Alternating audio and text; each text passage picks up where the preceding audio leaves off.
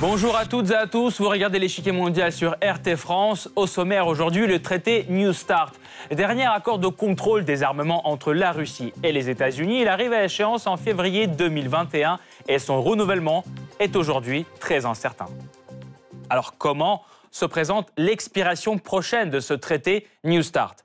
À moins d'un an de l'expiration du traité, l'ONU tire la sonnette d'alarme en appelant la Russie et les États-Unis à prolonger cet accord. Cette inquiétude semble être partagée par le Royaume-Uni, la France et la Chine qui veulent le renouvellement de New Start sans pourtant envisager d'y adhérer eux-mêmes. La Russie, quant à elle, se dit prête à prolonger l'effet du traité sans conditions préalables. De son côté, l'administration Trump hésite entre le renouvellement de l'accord existant et la conclusion d'un nouveau traité global sur la limitation des armements. Selon la Maison-Blanche, la décision pourrait être annoncée courant 2020. Cette polémique sur le New Start arrive après la sortie des États-Unis de l'autre traité de contrôle sur les armements russo-américains, le FNI, qui portait sur les missiles à courte et moyenne portée. Après avoir testé un nouveau modèle interdit par cet accord, Washington dévoile ses projets de déployer ces dispositifs en Asie. La Russie promet d'y répondre et annonce travailler sur de nouveaux types de missiles de courte et moyenne portée.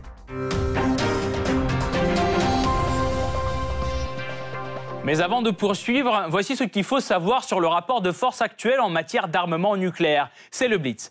Aujourd'hui, Huit pays possèdent de facto des armes nucléaires. Les États-Unis, la Russie, le Royaume-Uni, la France, la Chine, l'Inde, le Pakistan et la Corée du Nord. Les deux premières détiennent plus de 90% du stock mondial. Ensuite viennent la France, la Grande-Bretagne et la Chine qui ont un arsenal beaucoup plus modeste, soit 5,7% du stock nucléaire mondial. Le reste est réparti entre l'Inde, le Pakistan et la Corée du Nord. La quantité d'armes nucléaires dans le monde est limitée par le traité de non-prolifération nucléaire.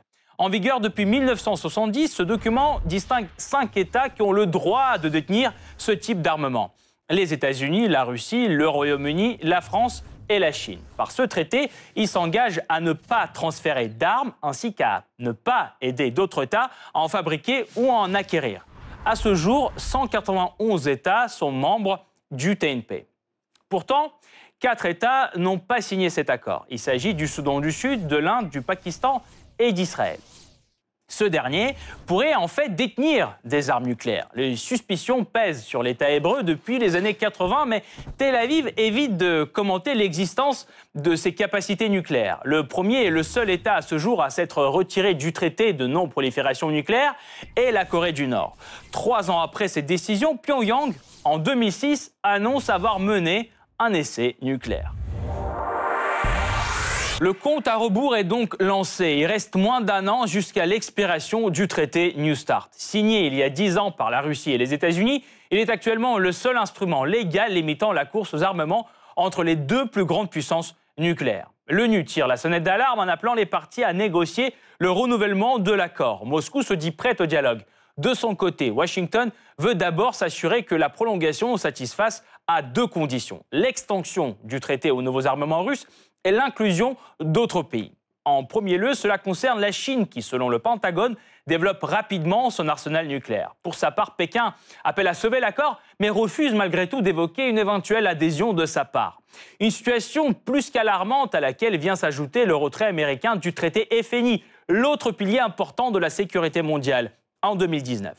À peine les États-Unis ont-ils dénoncé cet accord que le développement de nouveaux armements a recommencé partout dans le monde. Alors comment l'expiration du New Start peut-elle bouleverser le rapport de force sur l'échiquier mondial? Quels sont les points faibles du traité en vigueur? Enfin, comment la Chine explique-t-elle son rejet de l'adhésion à l'accord? Pour répondre à ces questions, nous rejoignons Général Dominique Trinquant, ancien chef de la mission française auprès de l'ONU. Général Trinquant, bonjour. Bonjour. La Russie est prête à prolonger le traité New Start sans conditions préalables. Cependant, ce n'est pas le cas des États-Unis. L'administration Trump se montre sceptique à son égard. Pourquoi selon vous? Alors l'administration Trump a deux sujets euh, majeurs aujourd'hui. Le premier étant la campagne électorale. Euh, je rappelle que ce traité est un héritage de l'ère Obama. Or, M. Trump se place en contrepoint de l'ère Obama et donc dans sa campagne électorale, il est important qu'il montre que tous les traités internationaux étaient un aveu de faiblesse des États-Unis et que lui est un homme fort. C'est le premier point. Le deuxième point, c'est que, euh, plus technique, c'est que les États-Unis euh, pensent que la Russie est en train de contourner le traité en requalifiant, en ayant des armes de plus grande qualité. Et donc, ça n'est pas tant un nombre de têtes que plutôt une qualité des têtes qui compte. Voilà les deux raisons pour lesquelles je pense les États-Unis aujourd'hui ne souhaitent pas renouveler cet accord qui arrive à terme en 2021, donc l'année prochaine, et qui pourrait être renouvelé sans aucun problème pour cinq ans. Euh, pourtant, le Congrès américain et même les républicains appellent Donald Trump à prolonger cet accord. Pourquoi?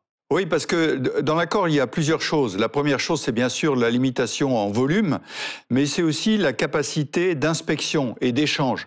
Et c'est ce qui gêne beaucoup une grande partie de l'administration américaine, parce qu'ils pensent que s'il n'y a plus d'accord, il n'y aura plus de vérification. Et s'il n'y a plus de vérification, on n'est pas en mesure de s'assurer de, des armes dont peuvent disposer euh, l'autre tenant de, de l'accord. Euh, donc, si vous voulez, euh, c'est pas seulement une question de, de mais une question de capacité d'information vis-à-vis des, euh, des armes détenues par l'autre partie prenante à, l'accord. En fait, à, quoi euh, servira la fabrication d'armes nucléaires au-delà de la limite fixée par euh, le New Start? 1550 ogives et 800 vecteurs ne sont-ils pas suffisants pour la capacité de dissuasion dans le monde? Oui, vous avez raison, c'est parfaitement suffisant. Il faut euh, noter d'ailleurs que cet accord New Start a permis une réduction importante euh, par un vecteur de 4 ou 5 à peu près euh, des vecteurs qui existaient. Donc vous avez raison, aujourd'hui le volume est suffisant. Le problème c'est la qualité. Lorsque vous avez des missiles hyper véloces aujourd'hui qui vont à 10 ou 20 fois la vitesse du son, vous arrivez à contourner les, défenses adverses donc vous avez un avantage majeur. Donc je pense que c'est plus sur la qualité euh, des vecteurs que sur le nombre de vecteurs euh, que l'accord doit euh, aujourd'hui s'attacher. Merci beaucoup, Général Trancan. Nous allons poursuivre notre analyse, mais nous vous retrouverons en fin d'émission pour plus de détails sur la question. Merci beaucoup. L'expiration très prochaine du traité New Start inquiète de plus en plus l'ONU. Le 4 février 2020, le secrétaire général de l'organisation tire la sonnette d'alarme. Nous disons aux États-Unis et à la Fédération de Russie qu'il est essentiel de renouveler le traité New Start, car si le New Start se termine sans renouvellement, ce n'est pas seulement la question de la limitation des armements, mais ce sont tous les mécanismes de contrôle qui seraient remis en cause. Alors pourquoi cet accord est-il si important pour la sécurité mondiale? Eh bien parce que c'est l'unique accord sur la réduction des armes nucléaires encore en vigueur conclu entre la Russie et les États-Unis, les deux plus grandes puissances nucléaires. Signé en avril 2010 pour une période de 10 ans, il prévoit la limitation à 800 le nombre de lanceurs nucléaires stratégiques déployés ou non. Le nombre de missiles balistiques intercontinentaux, missiles mer-sol, balistiques et bombardiers lourds déployés ne doit pas dépasser 700 unités. En outre, les termes du traité limitent à 1550 le nombre d'ogives nucléaires déployées par chaque pays. Afin de vérifier le respect de ces accords, les parties se réservent le droit de mener des inspections sur place chez le pays partenaire. Théoriquement, ce traité expire en février 2021. Pourtant, une prolongation de 5 ans est possible en cas d'accord des deux parties. Afin de satisfaire aux limites fixées par le traité, les pays se sont donné 8 ans. À l'arrivée de la date limite en 2018, la Russie et les États-Unis déclarent chacun à son tour avoir rempli les conditions de ce traité. Cependant, Moscou n'est pas complètement satisfait de la mise en œuvre de l'accord côté américain. Selon le ministère russe des Affaires étrangères, Washington ne prend pas en compte une partie des armes stratégiques qu'il considère comme rééquipées il s'agit de 56 lanceurs sous-marins Trident 2 et 41 bombardiers lourds B-52H qui ne peuvent plus, selon Washington, être utilisés pour lancer des missiles nucléaires. La Russie, de son côté, déclare ne pas être en mesure de le vérifier et insiste que ces lanceurs doivent être comptés. Tout comme d'ailleurs les quatre silos de lancement que les États-Unis ont requalifiés dans une catégorie non prévue par le traité, celle de silos d'entraînement. Selon la diplomatie russe, au total, Washington dépasse le nombre des armes stratégiques autorisées par le traité de 101 unités. Cependant, en dépit de tous ces désaccords, la Russie se dit être prête à prolonger le traité New Start sans même avancer de conditions préalables. Je tiens à réaffirmer la position de la Fédération de Russie. La Russie est prête immédiatement, dès que possible, sans aucune condition préalable, à prolonger le traité New Start. De leur côté, les États-Unis ne se pressent pas de répondre. Sceptique à l'égard de cet accord, l'administration Trump promet de prendre une décision dans l'année en cours. En attendant, Washington avance sa vision de l'accord renouvelé qui devrait résolument satisfaire deux conditions. La première, c'est l'extension du traité à d'autres pays. Il s'agit avant tout de la Chine. Selon l'administration Trump, Pékin développe activement son arsenal nucléaire et ne peut plus rester un simple observateur dans les questions de réduction des armes nucléaires à l'échelle mondiale. Ensuite, Washington insiste pour que l'application de l'accord s'étende aux nouveaux armements russes. Une catégorie qui pourrait comprendre, selon certains médias, les missiles hypersoniques russes Avant-Garde et Kinjal. La diplomatie russe, quant à elle, se dit prête à rechercher un compromis, même sur la question très sensible de nouveaux armements. Les Américains s'intéressent à nos nouvelles armes. Nous avons déjà mentionné que nos forces armées sont prêtes à examiner une partie de ces nouvelles armes, du moins avant-garde et Sarmat, dans le contexte des critères du traité. Parallèlement à la prolongation de l'accord, Donald Trump envisage une autre option, conclure un nouveau traité global sur la limitation des armements. Mais faut-il néanmoins, pour cela, enterrer le New Start, un des principaux piliers de la sécurité mondiale? Au demeurant, l'accord actuel n'est pas exempt d'imperfections. L'une d'entre elles est le potentiel de réarmement. Le New Start limite à 1550 le nombre d'ogives nucléaires déployées. Seul problème, il n'y a aucune limite pour le nombre d'ogives non déployées. Un vide juridique qui laisse la possibilité de les stocker pour ensuite déployer en cas d'urgence. L'autre problème qui se pose dans le cadre du traité en vigueur est celui du rééquipement. Afin de satisfaire aux limites fixées par le traité, le pays signataire peut déclarer qu'une partie de son armement est rééquipée, donc hors le régime de contrôle de l'accord. En pratique, pourtant, il est quasi impossible de vérifier si l'arme dite rééquipée correspond vraiment aux conditions fixées dans le document. Malgré ces quelques défauts, au Congrès américain, les voix se lèvent pour sauver l'accord en vigueur. Au moins trois projets de loi appelant à la prolongation du New Start ont été introduits dans le Congrès pendant l'année dernière. Aujourd'hui, la pression sur le président ne fait que se renforcer. Maintenant qu'il ne reste qu'un an avant l'expiration du New Start, nous exhortons le président Trump à conclure un accord avec le président Poutine pour prolonger le traité de 5 ans. Alors comment l'expiration très prochaine du New Start peut-elle avoir un impact sur la sécurité mondiale? Et comment les autres puissances du club nucléaire réagissent-elles à l'absence de compromis sur le renouvellement de cet accord? La réponse après la pause.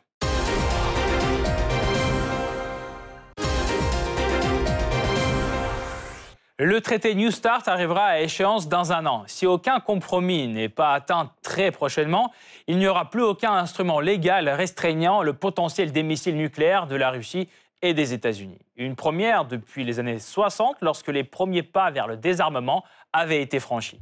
En 1962, la crise des missiles de Cuba éclate en pleine guerre froide. Les tensions entre l'URSS et les États-Unis sont à leur apogée les deux pays s'accusent mutuellement de déployer des missiles nucléaires près de leurs frontières. Un conflit ouvert entre les deux superpuissances est alors évité de justesse. Dès 1963, les États-Unis et l'URSS commencent à négocier sur le contrôle des armements nucléaires. C'est le début de la période connue sous le nom de détente. En 1968, le traité sur la non-prolifération des armes nucléaires est signé par les États-Unis, l'URSS et le Royaume-Uni, tous détenteurs de l'arme nucléaire. Ils s'accordent à ne pas livrer de matériel aux autres pays non dotés de l'arme nucléaire. À l'époque, 40 pays se joignent à ce traité. Et à ce jour, 191 États sont membres du TNP. En 1969, Moscou et Washington entament une série de négociations bilatérales, plus connues sous le nom de SALT. Après près de trois ans de pourparlers, le président américain Richard Nixon et le secrétaire général du Parti communiste Léonid Brezhnev signent SALT I le 26 mai 1972. C'est le premier traité à freiner la course aux armements nucléaires en limitant la fabrication d'armes stratégiques et de l'installation des rampes de lancement pour cinq ans. De plus, il comprend un traité ABM qui limite le déploiement du système antimissile balistique à un site de chaque côté. SALT 1 expire en 1977 et est remplacé par SALT 2 en 1979. Son principal objectif est la limitation du nombre de vecteurs stratégiques à 2400 pour chaque pays. Pourtant, Fin 1979, les soviétiques interviennent en Afghanistan et les États-Unis décident de ne pas ratifier SALT II. Il sera tout de même respecté par les deux parties. Au même moment, les tensions de la guerre froide refont surface.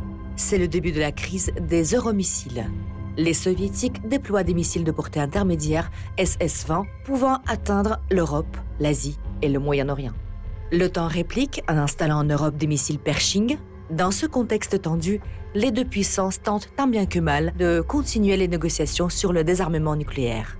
C'est l'arrivée au pouvoir de Mikhail Gorbatchev qui contribue au réchauffement des relations entre les deux pays.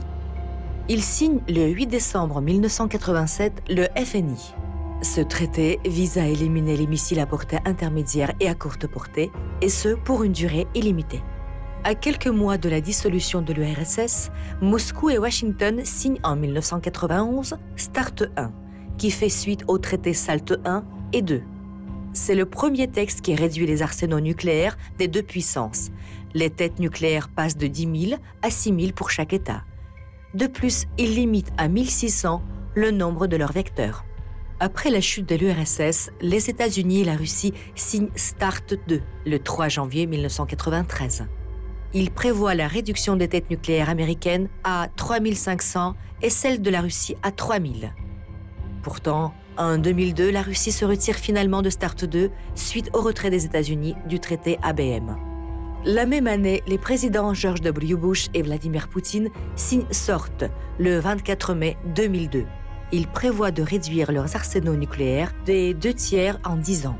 Le 5 décembre 2009, START 1 expire.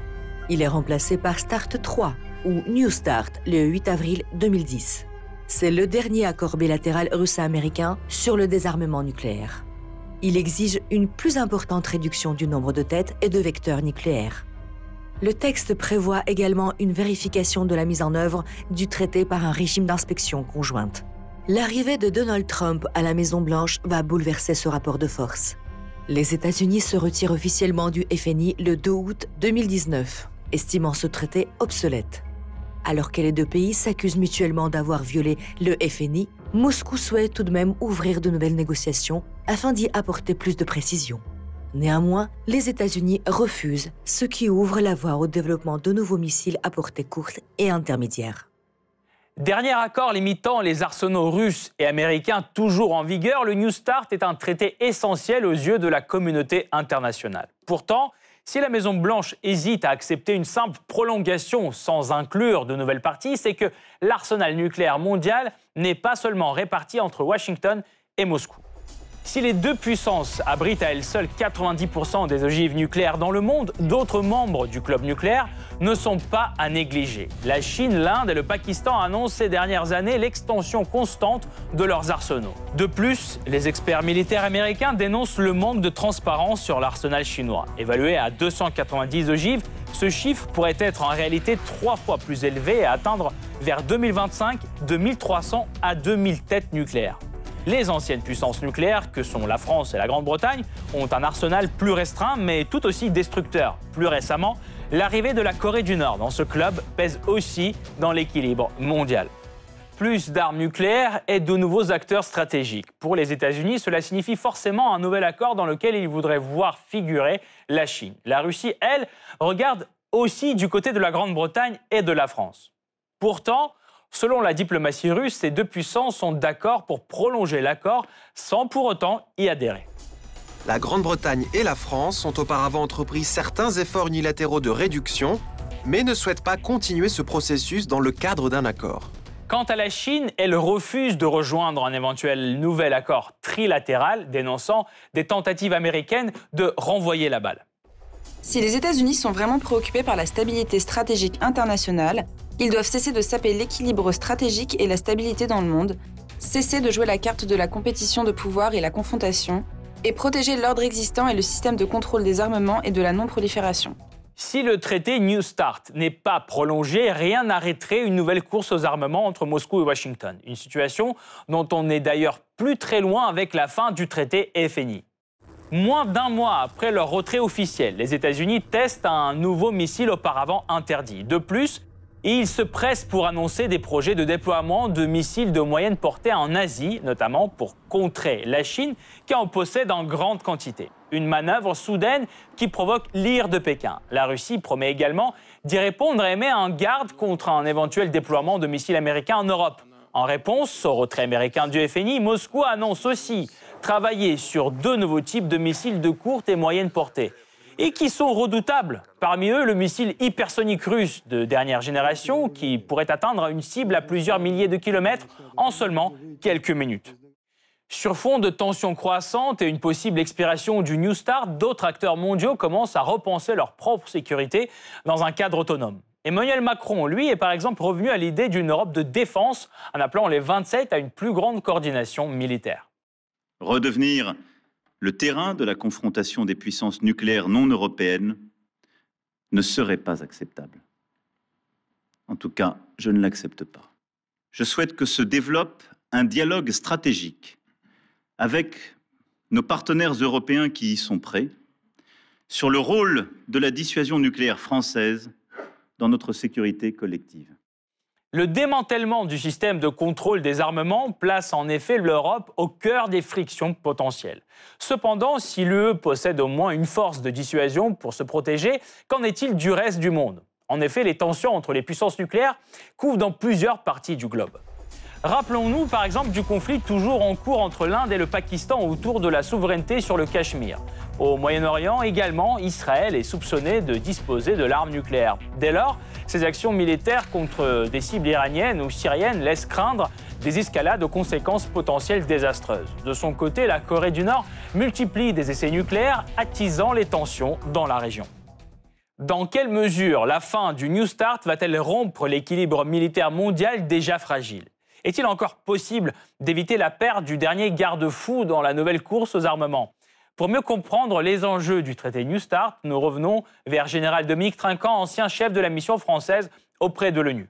Général Trinquant, quel est votre avis sur la proposition de Donald Trump d'élaborer un nouvel accord sur le contrôle des armements et inclure d'autres pays, par exemple la Chine?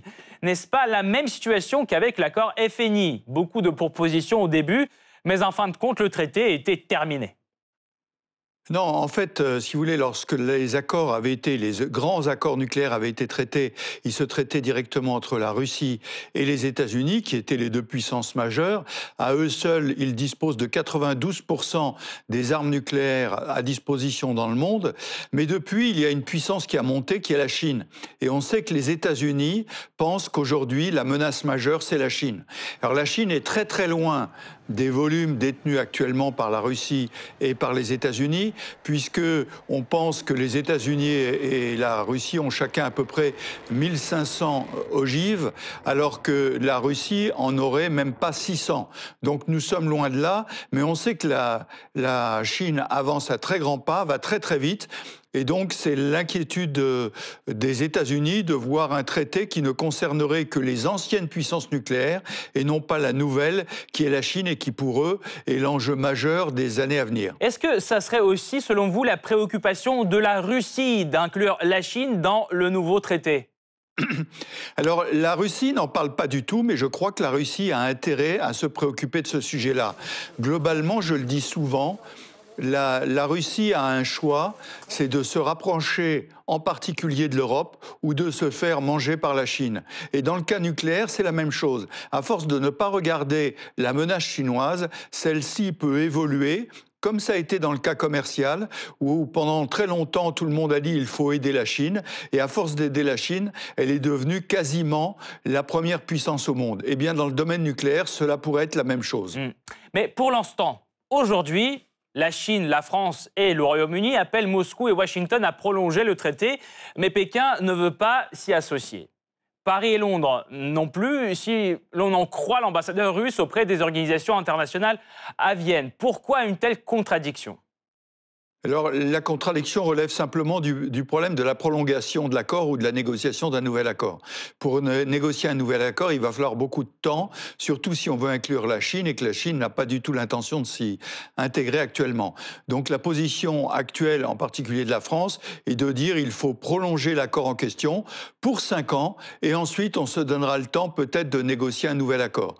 Alors maintenant, l'inclusion de la France en particulier, permettez-moi de parler pour mon pays, dans cet accord n'a pas grande signification. La France, et le président de la République en a parlé il n'y a pas longtemps à l'école de guerre, a parlé de la dissuasion, dispose d'à peine 300 ogives. Donc c'est peanuts, si j'ose dire, prendre un terme américain, euh, vis-à-vis des arsenaux russes et américains. Donc la position, c'est bien reconduire l'accord actuel de façon à stabiliser et à continuer à échanger euh, sur ces arsenaux nucléaires et essayer d'une façon ou d'une autre, dans un un accord ultérieur d'inclure la Chine, qui dans cinq ans, ça ne fait aucun doute, devra faire partie d'un accord. Dernière question. La fin du traité New Start signifiera-t-elle le début de la nouvelle course aux armements nucléaires? Ou bien les capacités des États-Unis et des autres ne sont pas euh, comparables? Si, c'est vraiment une course, mais la course, elle est entre les États-Unis et, la Russie. Et la course, je l'ai dit, elle est d'abord qualitative. Les derniers missiles euh, dévoilés par la Russie, le Vanguard, qui est un, missile extrêmement euh, véloce, contourne la, protection que les Américains ont pu, mettre en place. Donc, si vous voulez, je pense qu'aujourd'hui, on n'est plus dans la multiplication des, vecteurs nucléaires, on est plutôt dans le changement de qualité de ces vecteurs nucléaires. Et, là, effectivement, il y a, un danger réel à un moment donné, ne connaissant pas, n'ayant pas suffisamment d'informations sur les systèmes en place, euh, de pouvoir aller à l'escalade des puissances nucléaires, en particulier russes et américains. Merci beaucoup, euh, Général Trinquant, euh, d'avoir apporté votre éclairage. Je rappelle, Général Dominique Trinquant était l'invité aujourd'hui de notre émission, ancien chef de la mission française auprès de l'ONU. Cette partie-là n'est pas encore terminée. La semaine prochaine, une nouvelle partie vous attend avec d'autres pions sur l'échiquier mondial. À bientôt sur RT France.